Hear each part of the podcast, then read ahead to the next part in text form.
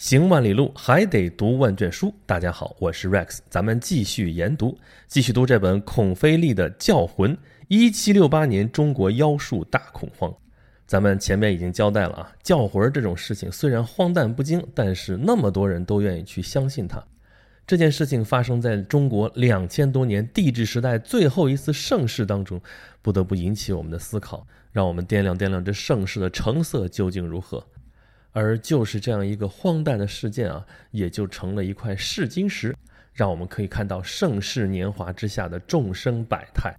面对着这样一场盛世妖术的事件，不同阶层的人有不同的反应，让这个事件显得越来越扑朔迷离。每个阶层给出的这个故事的版本都不一样啊，就像《罗生门》一样啊，《罗生门》我们知道啊，日本芥川龙之介的小说，后来被黑泽明拍成了电影。针对同一个案件，每一个人的描述都不一样，从中折射出了非常黑暗、极端自私的人性。我们通常用“罗生门”这个词儿的时候啊，最多是在用它啊，每个人的表述不一样，最后弄的这个真相是搞不清楚这层意思。但是如果用在这个地方，用在叫魂这件事情上面的话，那不光是说每个人的版本不一样，最后让这个事情都搞不清楚到底发生了些什么，到底怎么回事儿这一层意思。从中折射出来的人性，照样让人不寒而栗。恐慌之下，普通老百姓真的是风声鹤唳啊！当时的那个村社之间啊，都是熟人社会嘛，那么突然来一个外地人，就马上成为被怀疑的对象。尤其是这种和尚、道士、乞丐，经常就是稍微有点言语不合就开始打啊，私刑，最后致人死命的事情也屡屡发生。就算没有打死呢，啊，扭送见官。这中间弯弯绕绕的也会有一堆猫腻，比如说那个办案的差役就可能索贿啊，向这个被抓的和尚索贿啊，和尚拿不出来啊，就咬死了我没有干这些事儿，那这衙役偏偏就给他栽赃啊，塞点便烧啊什么的进去，最后给他屈打成招，这事儿也是真实的案例，书上从开头就开始写，而开头写的那第一个案例呢，也就是那个石匠的案例。也是因为有人听说这石匠打庄子，把那个人名放上去之后可以叫这个人的魂儿，就央求这个石匠把他讨厌的那个侄子的名字放进去。这石匠不干啊，最后折腾来折腾去，怎么就扭送见官了？最后出来这么一档子事儿。而这个谣言之所以流传的那么广，又引起那么大的恐慌，很重要的一个原因就是这个叫魂的目标啊，很多时候都是针对小孩的，而且针对小男孩的。我们可能不觉得这是一个什么事儿，但是只要一说这个意思，大家就明白了。小男孩儿，哎，中国是一个男权社会啊，那男孩是非常重要的，传宗接代啊，这个是要断人家香火的好吗？那可不是逮着之后就往死里打。所以普通老百姓对于教魂这件事儿，既是深恶痛绝，又是感觉非常的害怕。你要知道，人的恐慌或者说恐惧是从何而来？你要是对一个东西明确知道它到底什么样啊，你不会害怕的。哪怕它真的是一个鬼，你要知道它是长什么样，而且能对你造成什么样的危害的话，说不定你也不会感到任何的恐慌，见招拆招呗。啊，怕就怕他，你都不知道危险来自何方，来自什么人或者什么东西，它长什么样，会在什么时候出现，会在什么地方出现，你想防备都无所适从，你都不知道该防备什么东西啊，无所不备，但是却无时不刻不处在危险当中，这种感觉就是恐慌的来源。而当这种恐慌弥漫开来的时候，又往往被人所利用，有的时候这个利用啊是被迫的啊，比如说这人被抓住了，说你叫魂儿啊，你有没有同案犯？我没有啊，没有没有，给我往死里打！哎呀，上刑上夹棍儿，把那关节什么脚关节、踝关节什么全给夹得稀稀烂烂的。你为了少受点皮肉之苦怎么办呢？一方面你自己屈打成招了，我叫活了，我叫活，我捡人辫子了。同伙是谁啊？一开始也不想随便害人呢，人一开始并没有那么恶。那编个名字吧，编个名字哪那么容易编得圆呢？啊，你得知道这个人叫什么，家住何方，什么人士，他干什么的，你得编这一大套出来。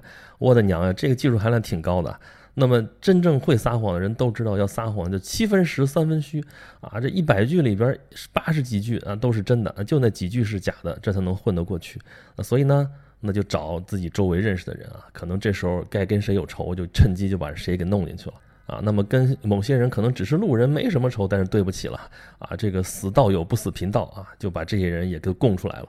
供出来之后呢，就把这人也抓起来了。抓起来了，官府也不相信你说你不是同案犯，那接着上夹棍吧。好，又这些人又咬出来一大片，就这样一个人就能供出来一大串啊。发展到后面呢，有些人跟这事儿根本没关系，但是利用社会上这种紧张空气啊，这就成了他的武器啊。你跟我不和，好，我去举报你，说你叫魂儿，说你捡人辫子了。那要是沾上这种事儿的话，不死也得脱层皮。那或者反过来啊，说我跟你有仇，好，你只要怎么怎么怎么样，我就不去举报你。就是正着利用或者反着利用，反正总之这个紧张气氛就被人给利用了。所以这么看的话啊，不管这个恐慌气氛是从哪里来的，只要是有这个气氛在，对于普通老百姓来说啊。对于平常根本无权无势的普通老百姓来说，这就像从天上掉下来一个馅儿饼，不，确切的说是权饼。这个地方我念书上的一段原文吧。一旦官府认真发起对妖术的清剿，普通人就有了很好的机会来清算夙愿或谋取私利。这是扔在大街上的上了膛的武器，每个人无论恶棍或良善，都可以取而用之。在这个权力对普通民众来说向来稀缺的社会里，以叫魂的罪名来恶意重伤他人，成了普通人的一种突然可得的权利。对任何受到横暴的族人或贪婪的债主逼迫的人来说，这一权利为他们提供了某种解脱；对害怕受到迫害的人，他提供了一块盾牌；对想得到好处的人，他提供了奖赏；对妒忌者，它是一种补偿；对恶棍，它是一种力量；对虐待狂，它则是一种乐趣。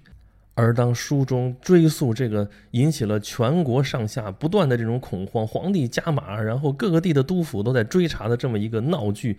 它最初的源头到底在哪里的时候呢？我们看到了最开始那个石匠的案子。为什么有谣言说这石匠会叫魂儿呢？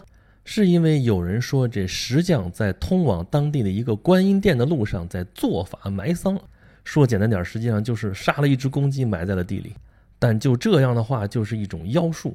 那么去这个观音殿进香的人，如果还要去这个寺庙的话，不但不会得到佑护，反而会遭到毒害。那解决的办法是什么呢？就要到当地的另外一个寺庙，叫做慈相寺啊。那个地方素来是佛门清净地啊，能够助人趋吉避害啊。那这个石匠为什么要在这个进香的路上埋这么一只鸡呢？就是因为当地县城那个水门坏了啊。一些本地的石匠和一些外县来的石匠竞争这个工程，但是那些外地的那个石匠竞争失败了，所以心怀怨念，就要用妖术害人。就这么点事儿，最后闹到了军机大臣那里。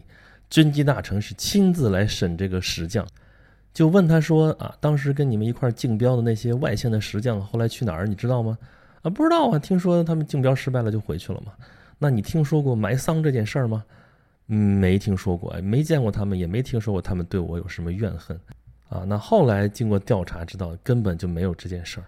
那真正的谣言出处其实就是来自于慈相寺，他们嫉妒观音殿的那个香火，想把那些香客往自己这边来引，就造了这么一个石匠要打击报复、做法埋丧的这样一个谣言。那么大家听到这儿有什么感觉？所有这一切荒诞不经，所有这一切把这整个社会折腾个七荤八素的这样一个叫魂的事件，这个源头居然是来自于一场不正当竞争，啊，这个不正当竞争就是这个和尚散布的这个谣言，而这个谣言当中最具合理性、最容易让人相信的这个点，就是另外一个行业的另外一场不正当竞争，是不是就是这个事儿煽起了民间对于石匠叫魂的恐惧呢？这帮军机大臣们并不能做出定论，但是这个事儿可是能说明一件很重要的事情，就是所谓的教魂妖术只是产生于无知又滋长于记恨的一个幽灵，不过是一群奸刁之徒利用民间恐惧成其私欲的又一个案例而已。我们在这一片太平盛世的祥和之下看到的就是这一个个麻木不仁、刁钻奸猾又极度自私的一张一张面孔。这就是我们在社会底层看到的众生相。那么在社会的顶端呢？我们来说说皇帝。皇帝也是众生啊，皇帝也有他的忧患，有他的焦虑。他焦虑什么呢？他倒不见得去相信那个叫魂这件事儿啊。虽然他对叫魂的这些方式方法，你可以看他奏章里边写的，非常关注这个细节。哎，说剪了辫子这个做法怎么做啊什么的。啊，书上写的很有意思啊，说，呃，这个弘历对这些事情，对这些细节有一种变态的兴趣，但是作为皇帝，作为最高统治者，而且是作为一个外族入主中原之后的这么一个最高统治者来说，他的兴趣，他的关注点在别的地方，在他的治下啊，在他的太平盛世之下，居然有这么一伙人，到处去叫魂儿。方式居然就是剪辫子，这里面有没有政治意图？是有组织的吗？这组织方式是什么？他们成了多大的气候？后续的发展会如何呢？而这么大一件事儿，我手底下这些督府大员们为什么迟迟不奏报？他们在想什么？他们是我可以信赖的人吗？我能指望他们治理这个国家吗？我能指望他们保住我的权利吗？所以，皇帝几乎是以他一人之力在督促着全国的这些督府们在查处教魂这件事情。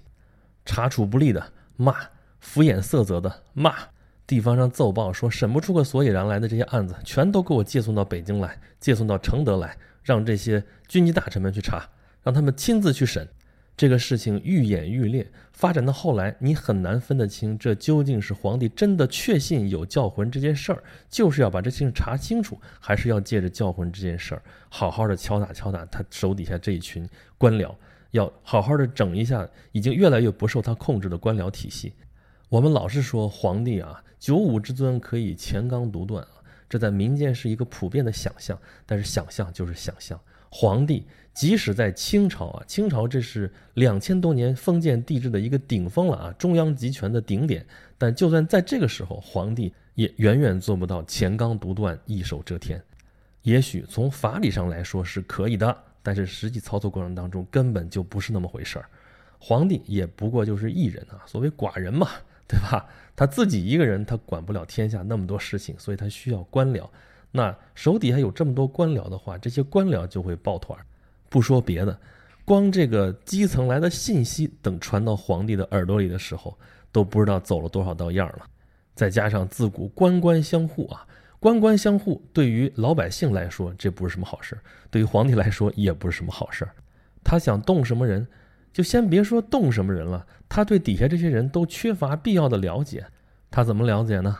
无非是靠他身边的这些督府大员们的评价。可这些人的评价呢？谁也不愿意当坏人，对吧？那所有这些评语拿过来之后都长一个样子，你怎么去评价？那靠什么呢？靠对官员的审查吗？三年一次的例行的考察吗？啊，所谓经察，所谓大计，能获得什么真实有效的信息呢？那靠自己吗？自己观察稍微靠点谱，但是自己一个人能看得了多少呢？所有陷入常规的这些日常的政务，慢慢的都变成了官场里边的惯例。所谓惯例就是按规矩办事儿，那按规矩办事儿还用得着君王吗？所以官僚体制当中的这种正常化的趋势，实际上对于军权是一种制约。那么军权怎么体现它的存在？怎么体现它对于这个官僚体系的掌控呢？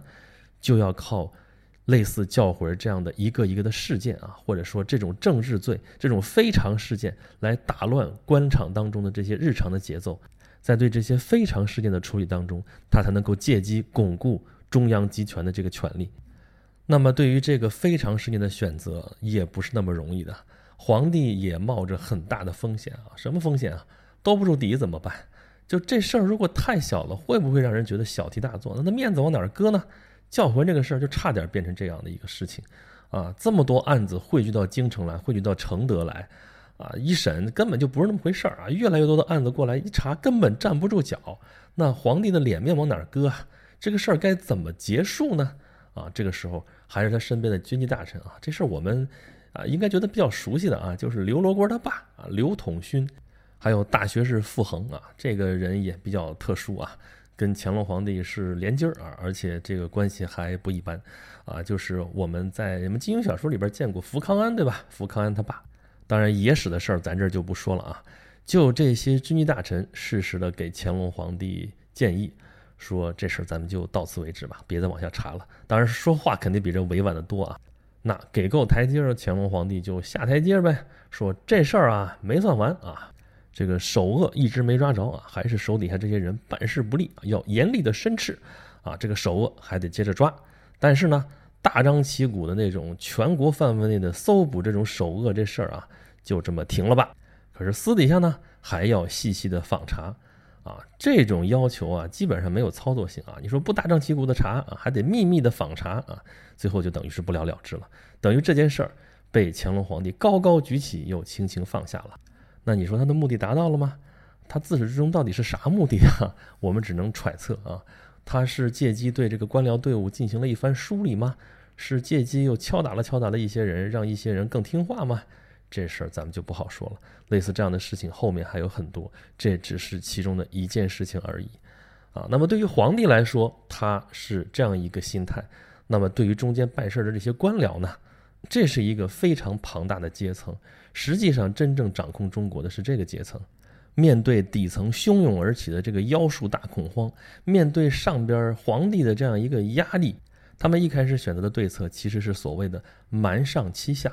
对于底层的这些案件啊，他们更多的选择的是恐吓的方式啊，刑讯逼供啊，草菅人命啊，这些都是有的。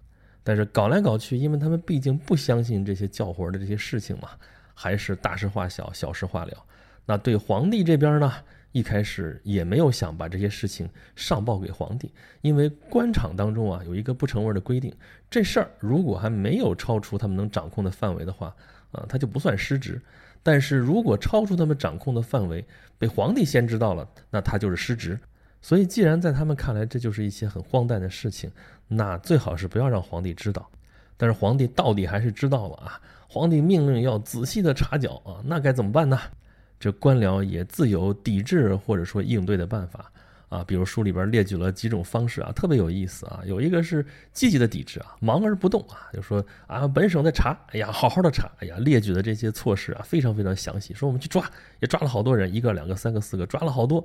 但最后也没发现有什么人那个罪人呢，首犯也不在我们这儿啊，那怎么办呢？皇帝也说不上来个一二三啊，那就这么着呗啊。有的办法是转移视线啊，说我们去查了，结果查这个叫活的这个和尚倒是没查着，但是查着了一些别的邪教组织啊，这都是社会不稳定因素啊，抓抓了一批啊，这边折腾挺热闹啊，把叫活那事儿就轻轻的给撂下了啊。还有的呢啊，就是统一步调啊。就是法不责众嘛，对吧？然后我就审这案子，审了之后给这案子定调啊。审的时候抓一堆这官来一块来会审，好，最后得出来的一个共同的一个结论。那皇帝你说啥？你要说啥，等于说这批官全错了。那这批官你全都换了吗？哎，这也是办法。那最后最终极的办法就是把这个事情常规化，啊，就是叫魂嘛，啊，我们建立一个机制啊，这个机制是一个长效机制。比方说我们检查这个和尚道士这个注册啊，就是那个度牒嘛。过去发的太随意啊，查的又不严啊，那么我们就来研究一下，怎么把这个度牒发的规范化，怎么能做好防伪啊，怎么能够盯到一个一个的人啊，把这个工作细化，如何如何哎，由此又进入到了这个官僚系统非常熟悉的这个常规化的运作当中。咱们前面已经说了，常规化的官僚行动就变成了对军权的一种制约。哎，我都是按规章制度办事儿啊，你能说我啥？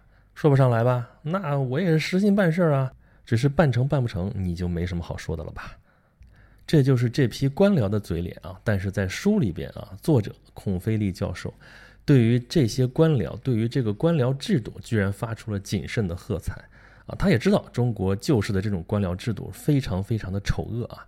按他的话说，即使按照当时的标准，他所造成的社会伤害也已经超出了仅仅压碎几个无依无助的游民的怀古的程度啊！但他说。不论是好事还是坏事啊，他们的特性却可以阻挡任何一种狂热，不管是对下的这种恐慌的这种狂热，还是对上的君王那种啊，好像是很任性的一种狂热来说啊，这个官僚制度都可以起到一定的稳定的作用啊。当然了，书中说到，这还是因为底层的这些人士和顶层的君王之间这个目标并不一致的情况下，那如果一致呢，那这个阶层可能也不好使。那么会变成什么样子呢？书写到这儿就完了，书里面也是一家之言，剩下的就留给大家去思考吧。那么这本书，孔飞利写的《教魂》，一七六八年中国妖术大恐慌，咱们在研读里边就做这三期的节目啊，就讲到这里。三期的节目只能说讲了一个笼统的一个框架，讲了一个大概。书里面有很多的细节啊，作者是查阅了很多的档案。直接引用的档案就有很多很多，里边把这个教魂里边发生的一个一个细碎的故事给大家讲得清清楚楚、明明白白，中间很多都很有意思，所以建议大家如果有时间的话，还是去找来这本书啊，大家去好好的读一读，我相信您不会后悔的。我是 Rex，这里是研读。大家如果喜欢我的讲述的话，欢迎关注我的微信公众号，有两个，一个是订阅号，叫做轩辕十四工作室。另外一个是服务号，叫做演讲录，大家可以到我的公众号里面去留言，可以给我提出宝贵的意见，啊，咱们这一期的研读就到这里，下一次咱们换另外一本书了啊，这次这个教魂讲的是中国历史的故事，那么下面一本书讲的是外国的历史了。那么是什么呢？咱们拭目以待吧。